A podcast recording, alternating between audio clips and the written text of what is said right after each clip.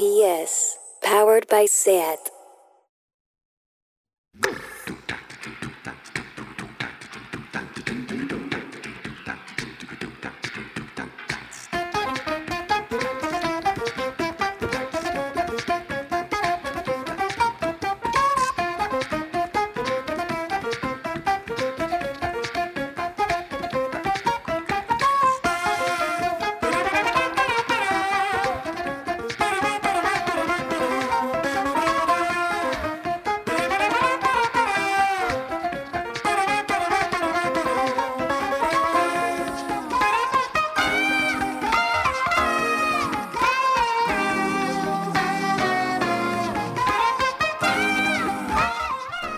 Bienvenidas a Tardeo. Atención porque he visto ya algunos tweets con el hashtag Tardeo. Veo que está calando el hashtag por fin. Pero queremos ver más opiniones vuestras. ¿Qué os parece el programa? ¿Qué os gusta? ¿Qué no os gusta? ¿A quién os gustaría que entrevistáramos? ¿Qué temas? Como Pedro Sánchez que gritaba a su gente, os veo muy participativos. Pues eso, hagamos de Tardeo una democracia real.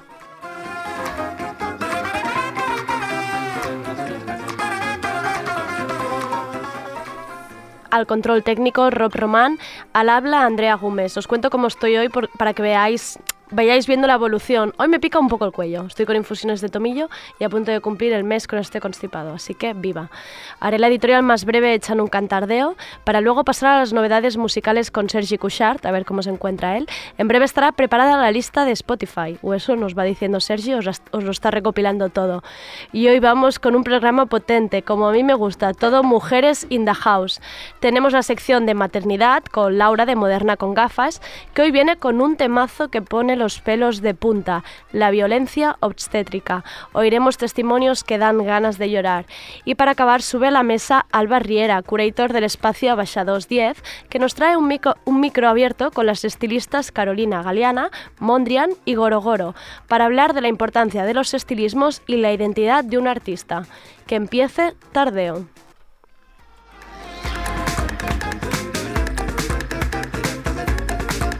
Tardeo. Porque no se puede saber de todo.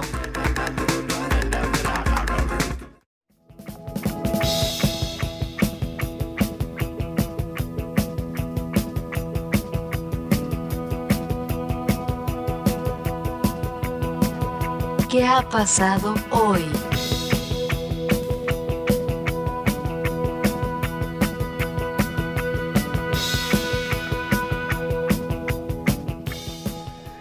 Rosalía tuiteó el lunes, tras los resultados de las elecciones del 10 de noviembre, Fuck Vox, jódete Vox.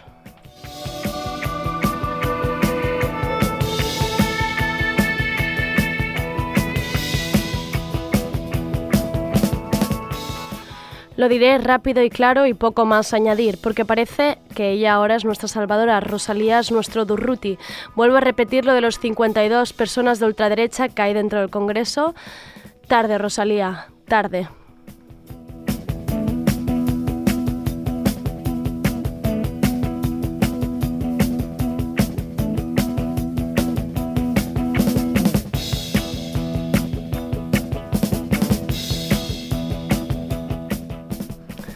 Hola Sergi, tengo a Sergi impresionado porque haya durado dos segundos la editorial de hoy y no los 15 que tengo acostumbrado. Pero bueno, pero bueno, pero bueno, ¿qué ha pasado? Es que no tengo nada más que decir de esta persona, me pone muy nervioso que ahora de repente todo el mundo ensalce la figura de Rosalía. Es verdad, es verdad, aparte están como diciendo que la, el preacuerdo de gobierno entre Sí, es gracias a ella. eh, no, no, me hagáis decir lo que, lo que, pienso de todo esto, entonces he preferido antes de empezar a insultar a todo el mundo hacerlo breve. bien hecho, bien hecho, Andrea. Estoy mejor, estoy bastante mejor que tú, la verdad. Sí. Sí, el resfriado se me está pasando ya. Y es que de los remedios naturales son, bueno, ya no, pero no... Tú has tirado más por farmacéuticas sí, sí, a tope. farmacéuticas del mal, droga dura al saco y ya está. Quizá me paso, quizá me paso a tu lado. Pues mira, empiezo con el temazo que se han marcado Vince Staples, Six Black y Mereva para la banda sonora de Queen and Slim.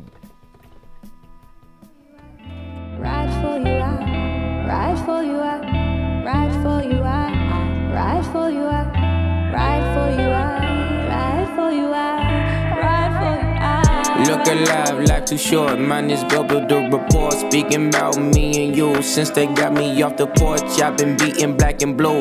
Story of my life, tell me something about you. Where you from? Did you stay or did you run? You ever thought about the daughter or a son? No. You looking for a Jason lyric or a Love Jones? I know you're probably sick of love songs. But I do life for your love. I would probably swing a knife for your love. Go against everything right for your love. And I would probably man down them if they ever tried to stifle your love. Cross the line, I just might feel love. I still remember when we used to all pretend, afraid to be in love, afraid to just be friends. I still remember when you used to call me up, was broken hearted young. That nigga dogged you, huh? Baby, don't hold no grudge, you know I'll hold you down. And if they ever try, I got a hundred rounds until the day we die. And then we in the sky, forever loyal in the moment, no immortal. I do life for your love. I would probably swing a knife for your love. Go against everything right for your love. And I would probably man down them if they ever tried to stifle your love. Cross the line, I just might feel love. She my forever thing, Love, que así se llama la canción, Yolove, castellanizado como hacemos aquí, aparece en Queen and Slim, una especie de thriller romántico a la Bonnie and Clyde, pero ambientado en el ahora y se estrenará a finales de mes. ¿Esto es una peli? Es una película. Ah, no sabía es nada. una La película. Además, la banda sonora está compuesta por nada más y nada menos que Deb Hines, que es decir, Blood Orange. Me estaba gustando la canción, ahora buscaré este tráiler. Queen and Slim, ¿no? Queen and Slim, apuntadlo. Vale, lo No sé cómo está la peli, pero la banda sonora pinta muy, Muy ricamente. No dejamos las bandas sonoras porque hay que ver lo que da de sí la nueva temporada de Peaky Blinders. Ahora tenemos un tema de Anna Calvi, You're Not Good.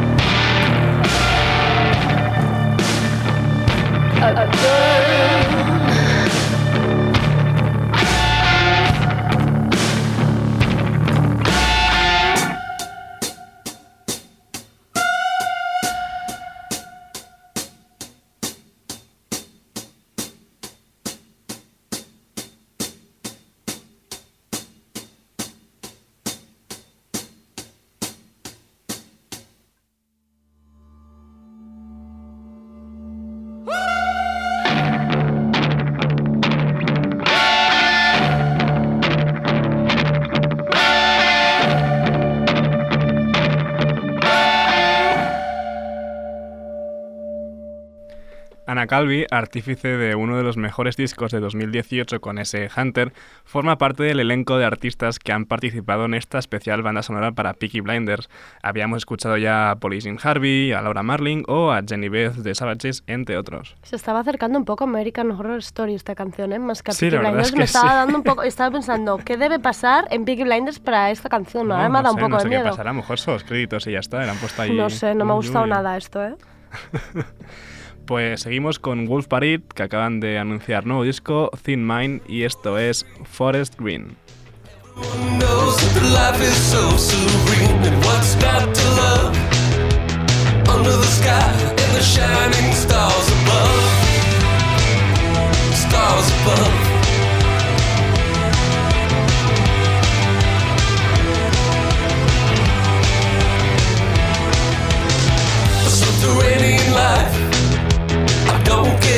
Don't see much daylight. I can see air is sweet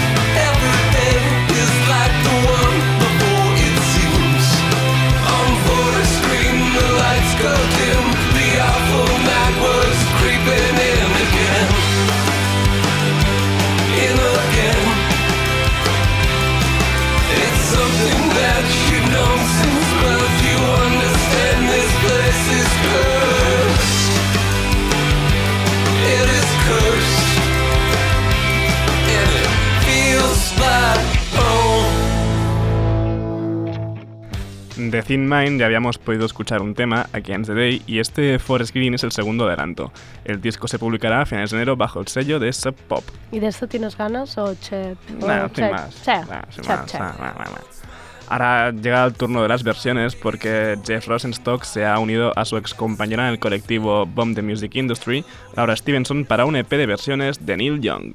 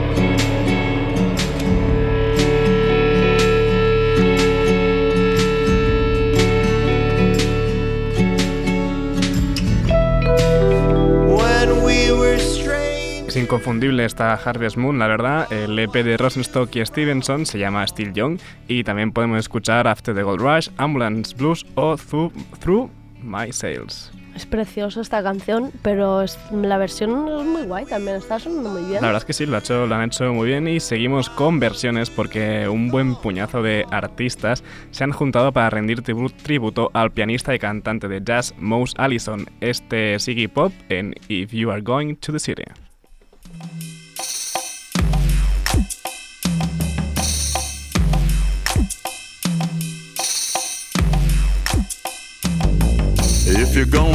City, you better have some cash. If you're going to the city, you better have some cash. Cause the people in the city, they don't take no trash.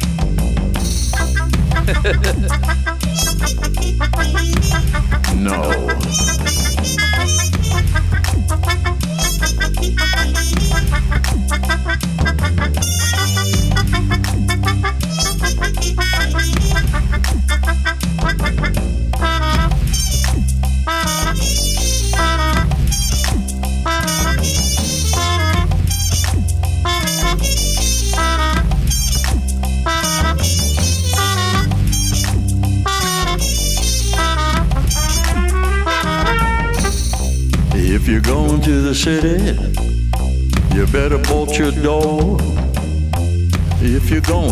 City, you better bolt your door.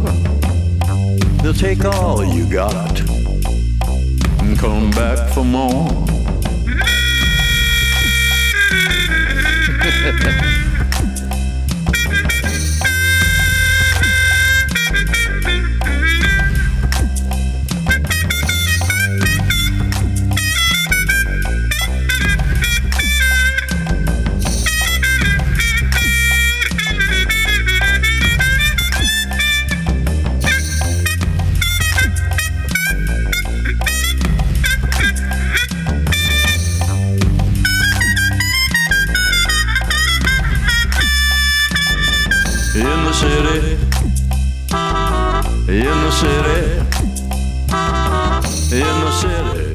Curioso ver a Iggy Pop, o escuchar a Iggy Pop en este registro. La verdad es que es el, bueno, es normal ya con la edad que tiene, tiene una voz esta de, de señor mayor. Pero le quedaba bien, Y ¿no? queda muy bien, la verdad es que sí. Y no solo ha participado Iggy Pop en este If You Are Going to the City, a tribute to Mouse Allison, también están nombres como Fiona Apple, Frank Black, Elvis Costello o Ben Harper, entre otros. Ah, me lo escucharé. Sí, me es que pinta bastante bien, así como de tarde tranquilita. Sí, Mola sí. bastante.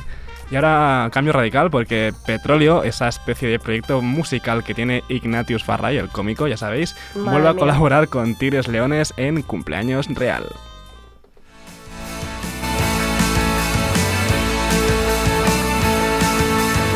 Explota todos los globos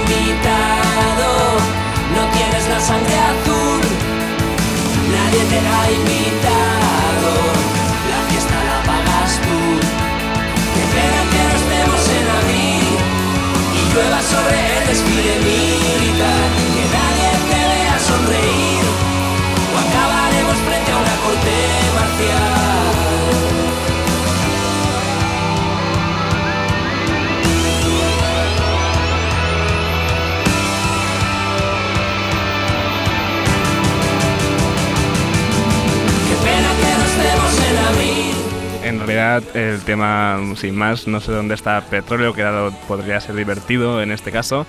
Pero bueno, al menos aparece en el vídeo y es bastante divertido. Lo que sí que eh, Petróleo se podrá, los podréis ver la semana que viene en el Monkey Week de Sevilla, que por cierto ya tenemos horarios para la fiesta que monta Primavera Labels en el Monkey Week.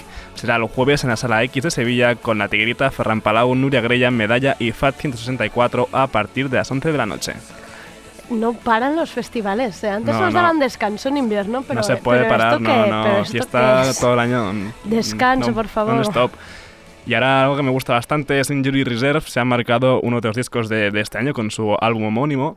Y ahora han hecho este remix saco de ese tema. 745 Sticky.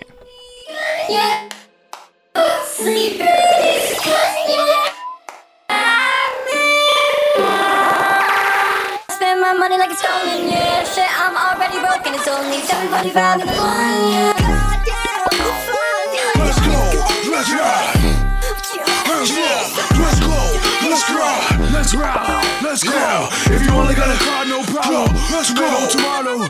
If you got the bread, then the hungry gon' follow. The hunger gon' follow. If it get to your head, then the money gon' hollow. Be easy. If you gon' yeah, come see me. If there's more problems, from anywhere the money gon' blossom. If you talking email, then there's no problem. Just CC, so it's all solid. I'm greedy, I'm itching for profit. Put a cease and assist on the guap. Never less than a bread with a squabble. Go and check the blueprint for the plot.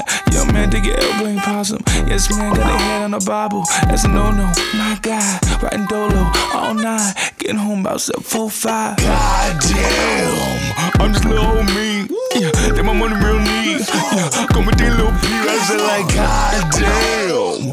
Oh, you wanna break bread? Uh, come with to your hands. Yeah, ain't no money to fit. I said like, God damn. It's a quarter to eight. Yeah, money too late.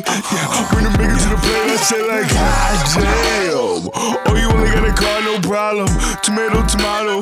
If you got the bread, then the hunger gon' follow.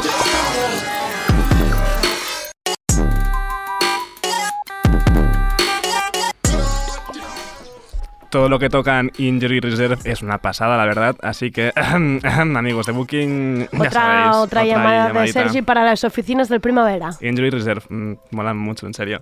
Y por fin tenemos aquí el retorno del proyecto conjunto de Lunis y Hudson Mohawk, Tonight, o sea, TNGHT, y esto es Club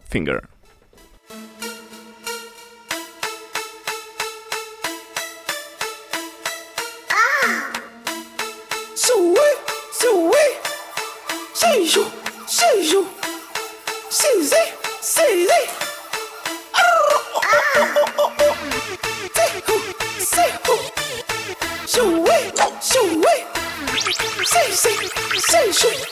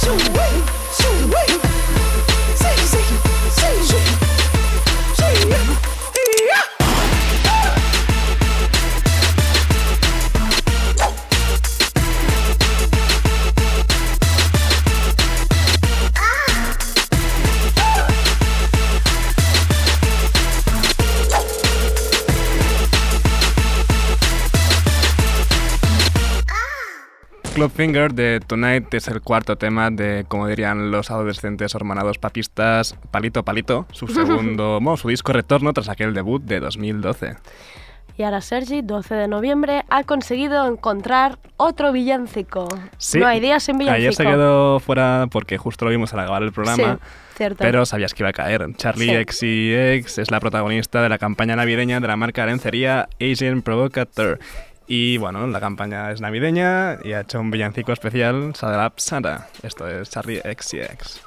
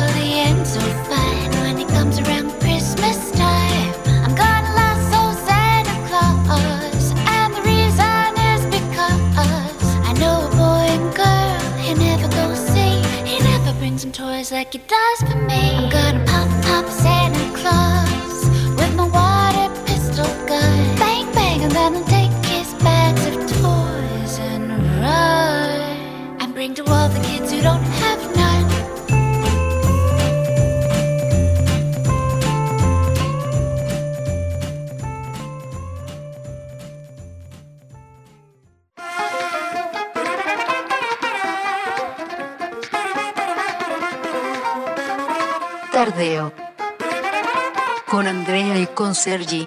Con Sergi y Andrea.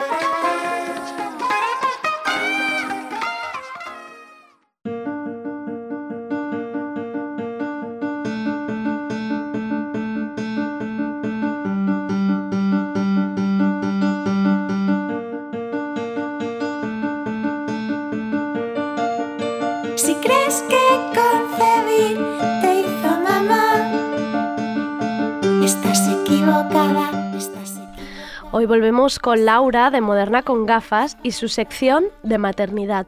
Hoy nos trae un tema no importante, importantísimo, violencia obstétrica. Ahora ella nos lo contará mejor qué significa porque Laura ha venido súper cargada en su sección. ¿Qué tal Laura? ¿Cómo estamos? Bueno, eh, increíble, alucinada por la actualidad, ¿eh? la verdad, venía hacia aquí y me he quedado de piedra. Pero bueno, vamos a hablar de lo nuestro. La idea inicial era hablar de posparto, pero la semana pasada hicimos con Girl Magazine una encuesta eh, sobre el miedo a parir y la violencia obstétrica en Instagram.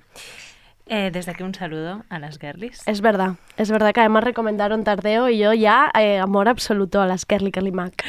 Y bueno, lo que pasó a continuación no, No te nos sorprenderá, no nos sorprenderá para nada. Una avalancha de testimonios que iban desde machismo en la consulta ginecológica hasta violencia obstétrica en la sala de parto. Una montaña de relatos de los que gustan tanto a los aporellos, de que por qué os quejáis que la violencia machista no existe. Cuando preguntas por posparto en Instagram, uy, Oye, bebé. el bebé vuelve a estar aquí.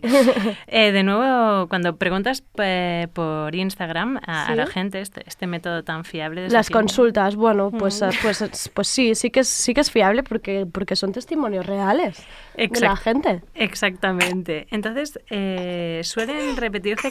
Uy, perdón, disculparme. No. Tenemos aquí a una tercera persona que quiere intervenir. intervenir. Eh, se suelen repetir conceptos como engaño, culpa y suelo pélvico. Pero antes creo que no es posible hablar de posparto sin tratar eh, el miedo a parir y la violencia obstétrica. Por eso... Sí, mejor que definamos primero qué es este término, ¿no? Eh, sí, bueno, mejor que lo defina Esther Vivas, periodista y autora de Mamá desobediente, una de las personas que más me iluminó antes de parir. La violencia obstétrica es el conjunto de prácticas que lleva a cabo el personal sanitario en el transcurso del embarazo, el parto y el posparto y que tiene consecuencias negativas en la salud física y emocional de las mujeres. Un ejemplo de violencia obstétrica es que te hagan una cesárea que no es necesaria, que te realicen una episiotomía por rutina, que te separen de tu criatura nada más nacer cuando no hace falta, que te griten, que no te informen necesariamente, que te falten al respeto, todo esto es constitutivo de violencia. Y por lo tanto creo que es importante afirmar que la violencia obstétrica es la última frontera de la violencia de género. La violencia obstétrica forma parte estructural de la atención sanitaria en el parto y así lo indican las cifras. Por ejemplo, el número de cesáreas en el Estado español es de un 25% sobre el total de nacimientos, cuando una cifra razonable, según la Organización Mundial de la Salud, sería de un 10 o un 15%. Lo mismo sucede con las episiotomías. Eh, del total de partos vaginales, un 43% de estos partos se les realiza una episiotomía cuando según la OMS una cifra normal debería ser de un 10%. Esto quiere decir que tenemos un problema, que la violencia obstétrica existe y se da con una frecuencia muy significativa. La mayoría de pequeños nacen en horario laboral. Eh, se programan partos, se inducen partos, se programan cesáreas, porque así eh, estas prácticas encajan con la organización sanitaria. Bueno, naturalmente existen mujeres empoderadas, eh, en armonía con sus cuerpos y con la naturaleza, que antes de parir por primera vez ya saben que podrán hacerlo y que todo irá bien. Pero la mayoría de mujeres con las que me he cruzado, y me incluyo, tienen miedo a parir. Sí, algo de respeto da. Lo único que sabemos del parto antes de parir es lo que hemos visto en las películas, que duele mucho, muchísimo, tanto que las mujeres gritan desconsoladas y cuando rompen aguas aquello parece un tsunami. Entonces llegan al hospital donde un hombre, el doctor, las tranquiliza, les pone anestesia y les grita que no griten. Y les grita que empujen y les grita así en general, les da órdenes para que saquen al churumbel ya y dejen de chillar. Y todo pasa muy rápido, hay mucha prisa, todo el mundo tiene prisa y así se termina, con el bebé en brazos. El posparto no No, existe. no sabemos nada de eso. Naturalmente tenemos miedo a parir. Parece terrorífico. Pero, oh, wait, podría ser que todo esto fuese una estrategia del patriarcado y del capital, best friends, Ujú. para desempoderarnos. Escuchemos de nuevo a Esther Vivas. Patriarcal ha tenido un impacto muy importante en cómo las mujeres eh, damos a luz, desde el punto de vista que se nos ha hecho creer que como mujeres no sabemos parir, que se trata de un proceso muy peligroso, con dolor y que hay que dejar pues esta experiencia en manos de los profesionales de la salud, que se supone que son los que saben. Y todo esto ha desempoderado a la mujer de esta experiencia, nos ha hecho delegar esta experiencia en manos de terceros y de aquí que a menudo esto ha significado que eh, la experiencia de parto sea un terreno fértil para que haya violencia contra las mujeres. Hay que reivindicar pues que las mujeres podemos decidir en el transcurso del embarazo, el parto y el posparto, que es nuestro cuerpo y que tenemos derecho a vivir esta experiencia como queramos. Y así es como llegamos al hospital el día del parto. Y como tenemos miedo y estamos desinformadas, decimos que sí a todo. Y aquí empieza la violencia obstétrica. Que si no dilatas bien, que si hay que provocar el parto, que si hay que romper la bolsa, que si vamos a poner oxitocina, que si vamos a hacer un cristeller por aquí, unos forceps por allá, una episiotomía de cinco puntos, una cesárea, que me quiero ir de finde. Mejor que yo lo cuentan las mujeres que respondieron a nuestra encuesta de Instagram. Pero antes, si me permites, recomiendo muy mucho el podcast de Radio Japuta especial Violencia Obstétrica. Me lo he escuchado justo antes de hacer nosotras el tardeo y estaba a punto de llorar. O sea, lagrimita en muchos de los testimonios tenía testimonios bastante, bastante fuertes, ¿eh? Y gente que queda con un trauma muy fuerte de algo que tendría que ser bonito, que se he traído a mi hijo al mundo y cada vez que pienso en ello em, lloro. Y era, es, es, es muy fuerte ese podcast. A mí me resultó muy impactante la, Sí. la matrona también. Sí, sí, sí, la matrona, te- sí, visto desde el lado, desde el personal de salud, ¿no? Cómo ellos viven este momento de me metí en esto porque adoro a las mujeres y quería ayudarlas y me he visto en un momento, ¿no? Y me he visto que, que no, que, que hay momentos que incluso se toman decisiones en su contra y, y es muy fuerte, os lo recomendamos desde aquí. Sí. Bueno, vamos a... Vamos a los testimonios Sí, que, te han, lle- que te han llegado de muchos tipos. Bueno, hay tantísimos que me resulta... Bueno, los podemos dosificar. Sí. Ya haremos, ya haremos dos, dos, dos secciones. o leerlos tres. o tres. Hasta enero O un estudio. Exacto. Eh, bueno, os leo un par, así. Venga. Y los comentamos si Venga. quieres. Mi parto fue larguísimo. La peridural falló, mi dilatación era lenta, el dolor me cegó, estaba agotada. Aquello era un ir y venir de gente que me soltaba perlitas como, mujer, llorando y poniéndote así, no te haces ningún bien. Un clásico. Luego, en mi primer parto tuve que escuchar com- cosas como no sabes empujar. Y si no lo haces mejor, te vamos a tener que abrir con forceps. Como si todos viniéramos aprendidas de casa, ¿no? De, de- de lo que es empujar. Sí. Y luego dice, acabé con forceps y un montón de puntos. Pero luego dice, atención, en el segundo tuve dos matronas como dos leonas que no pararon de decirme lo bien que lo hacía. Fue la bomba. Menos puntos y mejor recuperación. Y también hay otro bastante chulo que dice, creo que afortunadamente está cambiando, he tenido dos partos y cuatro años de diferencia entre ellos y nada que ver. Con el segundo noté más acompañamiento. Claro que al final no es otra cosa que pedir em, cierta empatía y cierto acompañamiento, ¿no? Que, que estás llegando allí como aterrorizada, ¿no? Que esperas que nadie se te ponga a gritar, es que no sabes hacerlo. Bueno, pues claro que no sé hacerlo, no sé hacer nada. Bueno, en realidad yo- creo que también hay una parte de... Está claro que está cambiando el tema porque desde la sanidad pública especialmente hay un Mm. montón de gente comprometida con, con este cambio y luego también eh, por parte de las personas que se dirigen a parir, digamos, ¿no? Pero está claro que si vas desinformada y no nos informan, Claro. eh, es más, nos desinforman, porque ¿cómo puede ser que todos los inputs que nos llegan sean mm, erróneos? Claro. Eh, bueno, pues ya vas más frágil y más débil, ¿no? A- Claro, ¿cómo sabes si te puedes negar ¿no? a una cesárea? De decir, no, no, quizá podemos intentarlo. O lo que yo he tenido que buscar porque no tenía ni idea, lo que era una ep- episotomía, perdón, por si hay alguien escuchando y estaba tan perdida como yo, es algo tan doloroso como una incisión que se hace en el perineo, el tejido entre la abertura vaginal y el ano durante el parto. ¿no? Y que hay muchas veces que se hace de por sí sin que sea...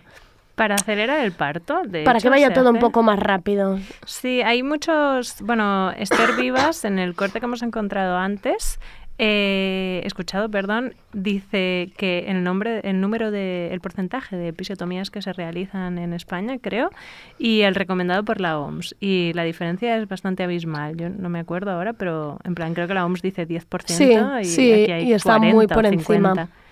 50. Claro, ¿cómo puede ser, no? ¿Qué pasa? ¿Que tenemos un defecto de nacimiento? ¿Es genético o Ya, algo? que como si no estuviéramos preparadas. No, tu cuerpo no está No preparado, está. te tengo que desgarrar, perdona. Te voy a hacer unos puntitos. Luego, de los testimonios, eh, hay una cosa que me ha resultado muy interesante, que es toda la gente que decía que le había ido, que había tenido un buen parto, que Ujú. tenía Claro palabras que habrá de- casos que, que seguro que, que han tenido... palabras de agradecimiento, Sí. etcétera. Muchas personas me decían, tuve, como esta, tuve mucha suerte y todo el equipo se portó súper bien conmigo y con el bebé. Tuve mucha suerte. Y esto se repite. Como si fuera una como si fuera una probabilidad, ¿no? En plan, pues mira, yo fui de las de las pero supongo que es como, bueno, porque escuchas casos de amigas, ¿no? Y de que te van diciendo y piensas, a ver qué me va a tocar a mí, ¿no? Bueno, yo salí mm, de, de la sala de partos pensando que tuve que tenía mucha suerte, o sea que realmente es que es nuestro inconsciente, ¿eh? Claro. lo pensamos. Claro, en vez de normalizarlo y pensar que bueno, que así, que así debería ser. Mm, ¿Leemos algún testimonio más? Mira, tenemos este que es en el primer parto me hicieron la maniobra de Chris Teller. Me saltó el ginecólogo encima sin avisar. Y otro que dice, parece que tenían prisa por atender a otras embarazadas, así que tenían que hacerme una episiotomía. Vale. La maniobra de has Sí, la he tenido que buscar y he buscado incluso eh, dibujos en Google Imágenes y ha sido bastante duro. Pero sí, es como que te aplastan la barriga, ¿no? Sí, de hecho, teóricamente está prohibida. Sí, eso también lo he leído. En principio no deberían poder practicarlo aquí. No, pero mm, hay más de una y dos personas que me ha escrito diciéndome que se le habían hecho y que había terminado con una costilla rota. Es que esto había un testimonio en, en Radio Japuta que justo lo decía, Mm. que era un- una, una mujer que incluso se ponía a llorar recordando lo del trauma que pasó, que le habían roto dos costillas con esta práctica. Y era como, por favor. Sí, bueno. Que es una brutalidad. Bueno, es que es como violen- violencia pura. Eh, en- sí, ya directamente. sí, sí, es que no hay otra palabra para definir esto. Sí, y luego, bueno, las episiotomías que como hemos visto son muy frecuentes. Básicamente, ah, claro, si, si la apertura la abres cortando, pues el bebé sale más rápido. Claro, Pero- claro, que al final es como una cesárea, ¿no? Si te, si te desgarro, mira qué rápido que sale ya. Es que claro. Mira, de algún modo. Así todo es rápido. Bueno, lo que decías, ¿no? La capitalización de que sea como todo un proceso rapidito y en fila india y no me gritéis mucho, ni me ensuciéis mucho esto, que me tengo que ir de fin que, de semana. que me tengo que ir y vienen otras por detrás. Y bueno, pues eh, vendría a ser. Podría seguir leyendo. Sí, lee alguna hasta- más, ¿no? Sí, leemos alguno Sí. más. ¿Nos da tiempo? Venga, va. Me rompieron las aguas cuando claramente les había dicho que no. Estaba, que no estaba de acuerdo, perdón. A partir de ese momento mi parto ya no fue mío. Cuando me dieron al bebé no lo reconocí y no lo quería. Aquí hay dos cosas, ¿no? Eh, eh, que ella dijo que no, seguramente lo había puesto en su plan de parto, y luego el rechazo. Que es que no, al- es que no sé cómo va esto. Que, te, Romper rom- las que te aguas- rompen las aguas como que te lo induzcan de alguna manera. O... Que te rompen la bolsa del Ah, vale. líquido amniótico Vale. artificialmente. Vale, que no es natural. Es No. como que lo están forzando a que pase Sí, más cuando rápido. normalmente esperas a que se rompan Claro. solas. Y sobre todo si la persona te ha dicho que no quiere. Claro. Eh, entonces, bueno. mm, otra, insistieron en que mi bebé no mamaba bien de mi pecho por mi culpa. En realidad tenía esofagitis. Que entiendo que es algo relacionado con el esófago. Esto no lo he No, buscado. sa- no pero... sabemos, pero sí que es verdad que también en temas de lactancia hay mucha culpabilidad por parte. No lo haces bien, no eres buena madre. Si te niegas, ¿no? Aquí hay un poco también de. De falta de ayuda. Sí, sí. Hablaremos, hablaremos, Hablaremos de, de lactancia, lactancia porque, porque da mucho tema. Y bueno, básicamente tengo bastantes también eh, positivos, ¿vale? Venga, sí, vamos a. Pues si nos escucha alguna matrona que se vaya un poco contenta. Pero espérate un momento que los tengo que buscar. Mm, a ver. Pues ahora no los encuentro, pero tengo bastantes. Ay, este lo puedo leer. Sí, este sí, de, sí, en el paritario, mientras mi bebé estaba naciendo, la ginecóloga me dijo, las que leéis tanto por internet, os creéis que lo sabéis todo y no sabéis nada. Me encanta como ya que te metan bronca encima por ir informada, ¿no? Este es, este es fabuloso. Por- conseguí- dice, conseguí evitar la episiotomía y, parir como yo quería bajo amenaza de ponerle una denuncia.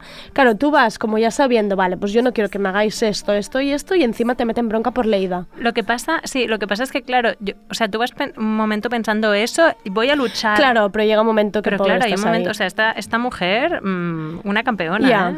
Tuvo mucho valor.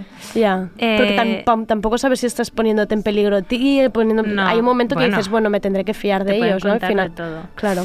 Bueno, y de pronto has parido. Y empieza el posparto. Y no te encuentras bien y nadie te ha hablado de ello, porque ni en las películas ni en Instagram de las Instamamis nadie habla de ello. No, no se habla. Y tú te encuentras fatal y no hablo de la panza colgandera. Tienes incontinencia, llevas bragas de rejilla y unas compresas enormes. No paras de sangrar, seguramente tienes puntos, retortijones en el útero, te duelen los pezones. Y lo peor eh, es de qué te quejas, mujer, con la suerte que tienes de tener un bebé. ¿Cómo te vas a sentir triste? Vale, genial, ahora te sientes culpable.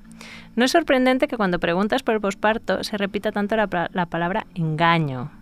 Y el primero que nos engaña es el sistema de salud pública que no tiene prevista una red de rehabilitación posparto, cuando lo más normal y sano sería poder rehabilitar tu suelo pélvico igual que rehabilitas un brazo después de dislocarte la clavícula. He preguntado a la fisioterapeuta especialista en suelo pélvico Nuria Armangol sobre las dolencias posparto más frecuentes.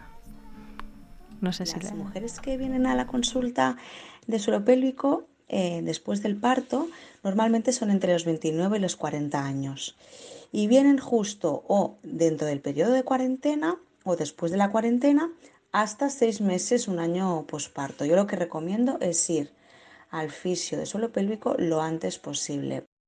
Las disfunciones del suelo pélvico que, me encuentro yo más en consulta en mujeres son, pues, por ejemplo, la incontinencia urinaria, que durante las primeras semanas del posparto puede ser fisiológica, si ha habido un parto instrumentado, por ejemplo, pero si al cabo de 6 o 8 semanas aún perdura esta incontinencia, es muy importante trabajarla y poner manos a la obra. Luego también aparece el dolor en las relaciones sexuales, Em, y aquí también todo lo que se puede hacer desde trabajo de cicatriz, de trabajo de propiocepción, de integración de conciencia corporal del cuerpo, todo eso ayuda un montón a ese tipo de dolencias.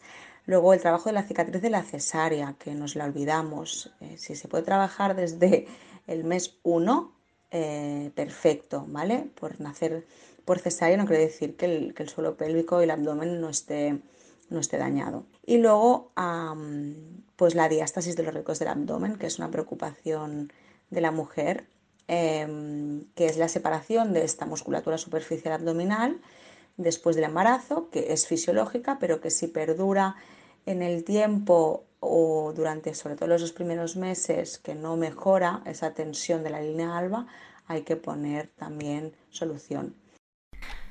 Si los hombres pariesen, habría una partida presupuestaria especial de la Seguridad Social para financiar su rehabilitación posparto. Una bolsa intocable en la Comisión de Pactos de Toledo para que sus huevecillos recuperasen el tono muscular y que sus penes luciesen como nuevos para curarles la incontinencia y recuperar sus abdómenes. Y así acaba Laura, contundente, su sección de maternidades y volveremos con violencia obstétrica otro día porque da para mucho. Muchas gracias Laura, muchas gracias bebé por acompañarnos. Adiós. Vas a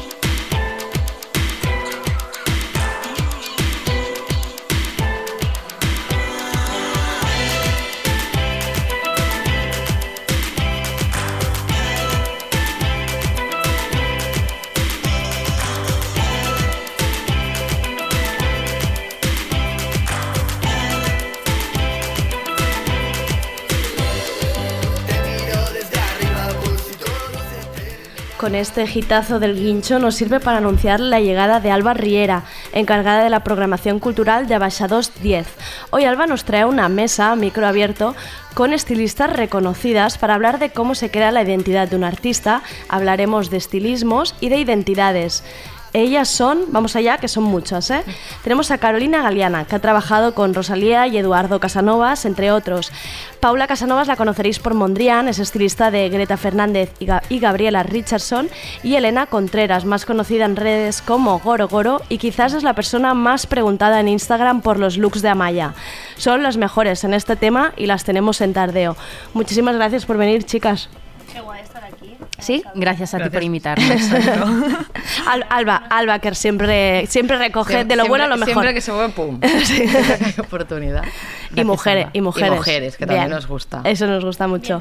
Bien de mujeres. Em, así para empezar, antes de que, de que Alba entre al trapo, me interesa mucho vuestra visión de la identidad. Es en un momento donde todas jugamos con la identidad, no en redes, de, este- de crear esta personalidad. Vosotras tenéis un papel muy importante a la hora de crear una identidad de cero, ¿no? De crear algo desde cero. ¿Cómo, cómo lo vivís esto? Bueno, yo creo que a veces no es eh, siempre crear una identidad desde cero, sino complementar la propia identidad del artista o de, la persona con la que estamos trabajando, ¿no? Y sumar toda esa creatividad que tú, que tú tienes junto con el bagaje y la personalidad de- del propio artista. Yo creo que eso ahí es, es lo interesante, creo, el mix que se genera. No sé cómo veis vosotras. Sí, un poco fomentar un poco, o sea, como seguir ese proyecto creativo que ellos mismos tienen. Porque entiendo que es como una relación entre dos. No es alguien que venga y os diga estoy súper perdida, em, no me encuentro a mí misma, que a mí me podría haber pasado en la adolescencia, sí, ¿no? puede ser que sí. Podría ser.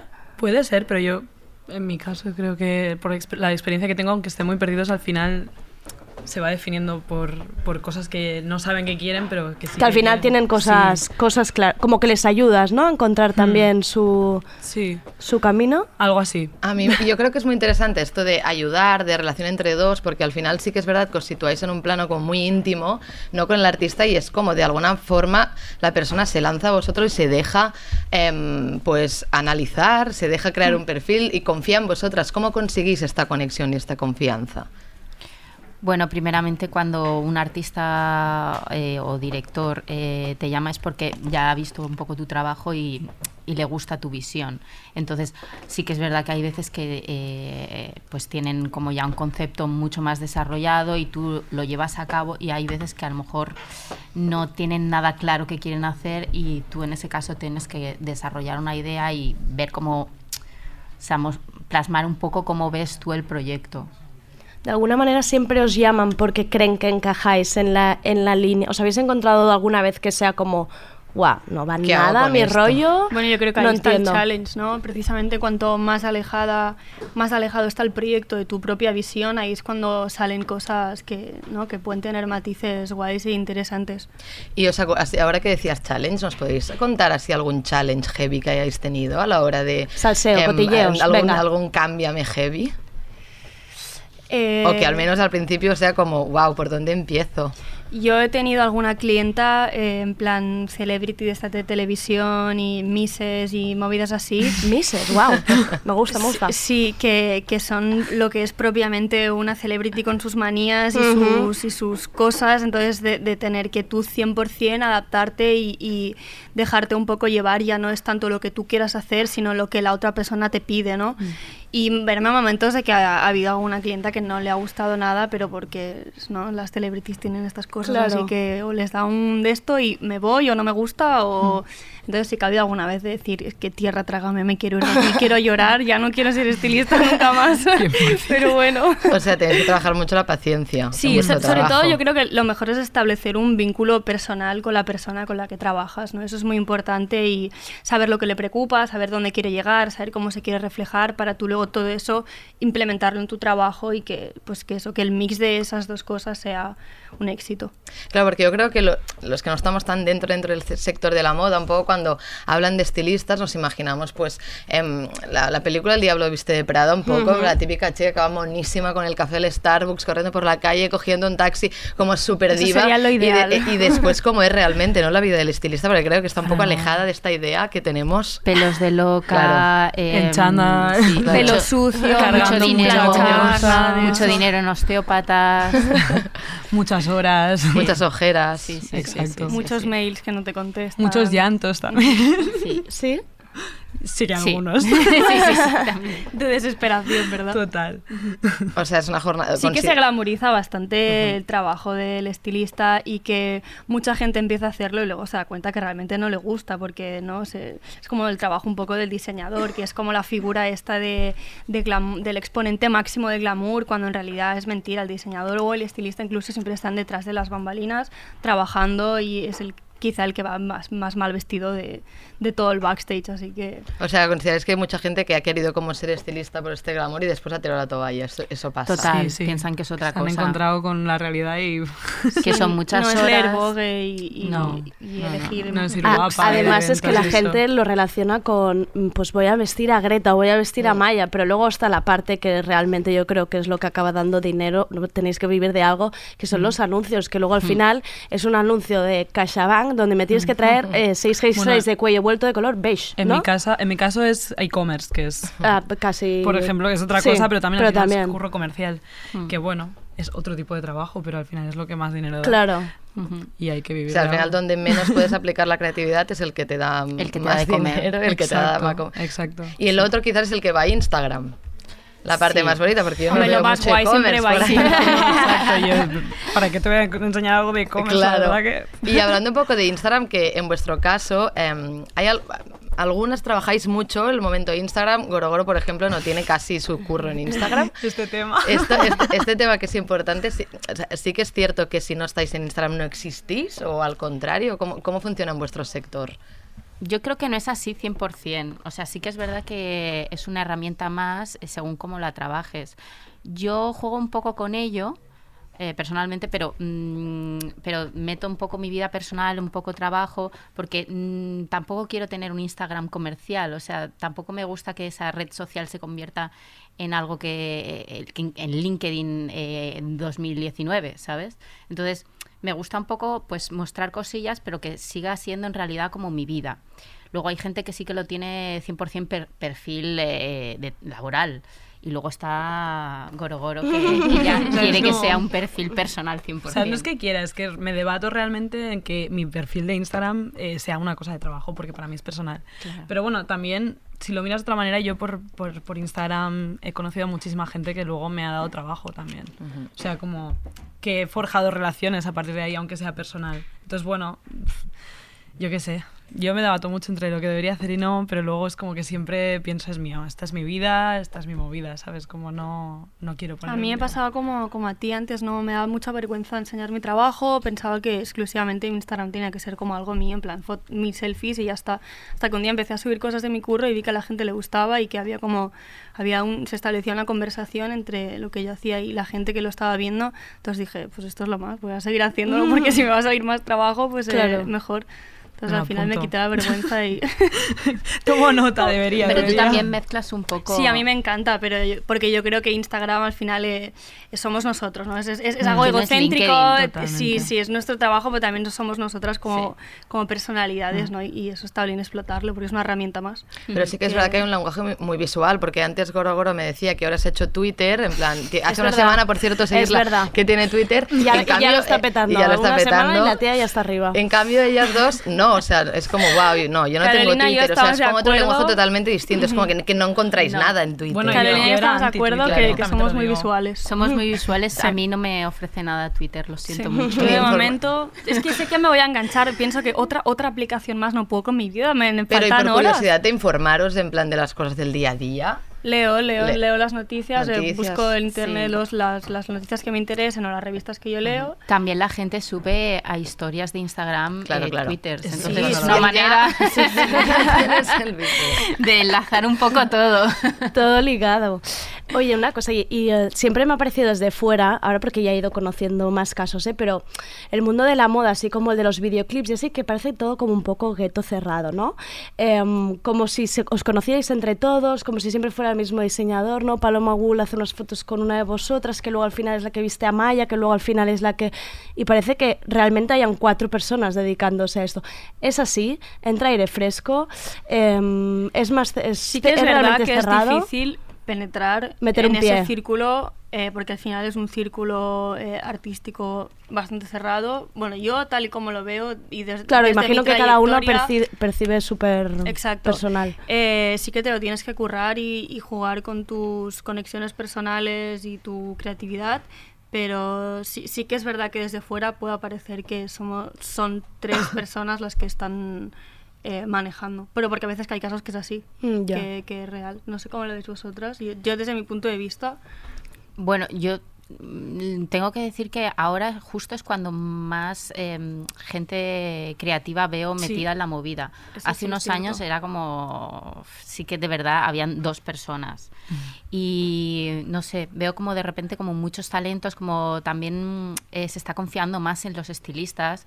Antes costaba mucho, eh, pues, no sé, de las celebrities dar un poco de dinero por cuidar un poco su imagen, Claro. que es algo que Mm. es como fundamental fuera de España. y que todas lo quieren y todos lo quieren. Sí, claro. Y entonces ahora es cuando de, de repente se están dando cuenta de que, de que existe esa pieza fundamental para su trabajo, que es un estilista, y entonces eh, por eso también ahora hay un poquito más de, de mercado para los Y estilistas. reconocimiento, sobre todo. Claro. Eso es importante. Y luego yo trabajando me he dado cuenta de que hay como diferentes vertientes de cosas que igual yo no he tocado tanto y otra gente está más trabajando en eso y de repente es como, ah, esta persona hace esto, pues mira, también es otra posibilidad, ¿no? Como que sí que, yo qué sé, te pasa que coincides mucho con la misma gente todo el rato, pero de repente descubres otra persona y piensas, ah, mira, mira, sí, hay más gente, ¿sabes? Como que esto es guay, mola mucho. También es verdad que está como muy relacionado el mundo de estilistas con mujeres.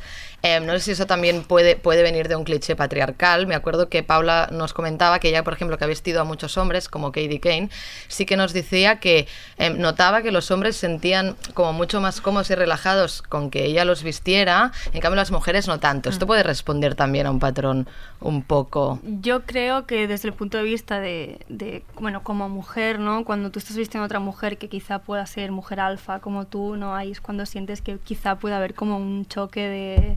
O, que quizá las mujeres juzgamos un poquito más, ¿no? Yo creo que cuando un hombre confía en como a mí me ha pasado, por ejemplo, han confiado hombres en mí, en mi trabajo, en mi creatividad, ha sido 100% eh, lo que quieras. O sea, hazme lo que quieras, ponme lo que quieras, eh, no tengo ningún problema. Entonces yo en ese sentido he trabajado muchísimo más cómoda que cuando quizá ha habido un poquito más de fricción o o de notar que es como... Ya se acaba, ¿no? Toda la música de fondo. Bueno. ¿Puedo preguntaros una súper Sí, ¿eh? rápida? Sí, sí, sí. Así, así nos da tiempo.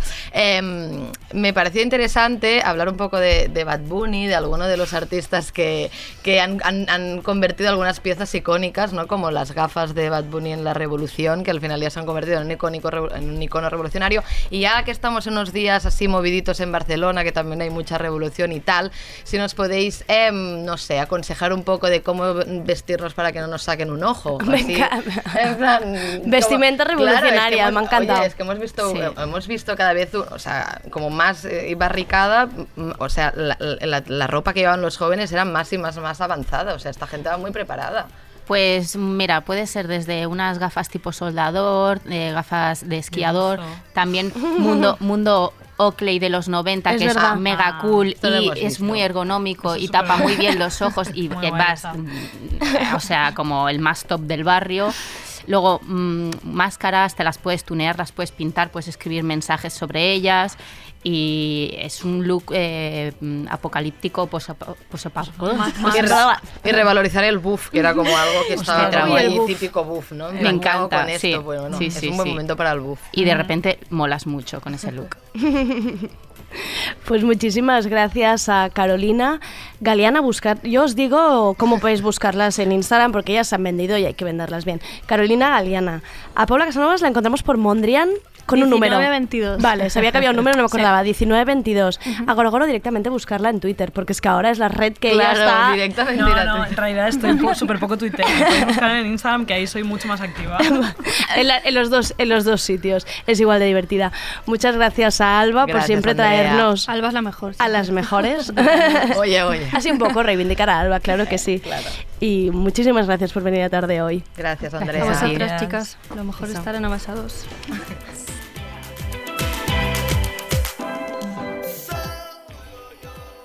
Y esto ha sido el tardeo por hoy. Nos vemos mañana de 7 a 8.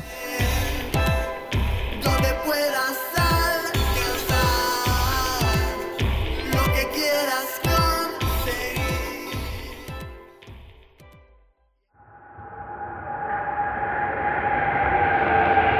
Estás escuchando Radio Primavera Sound.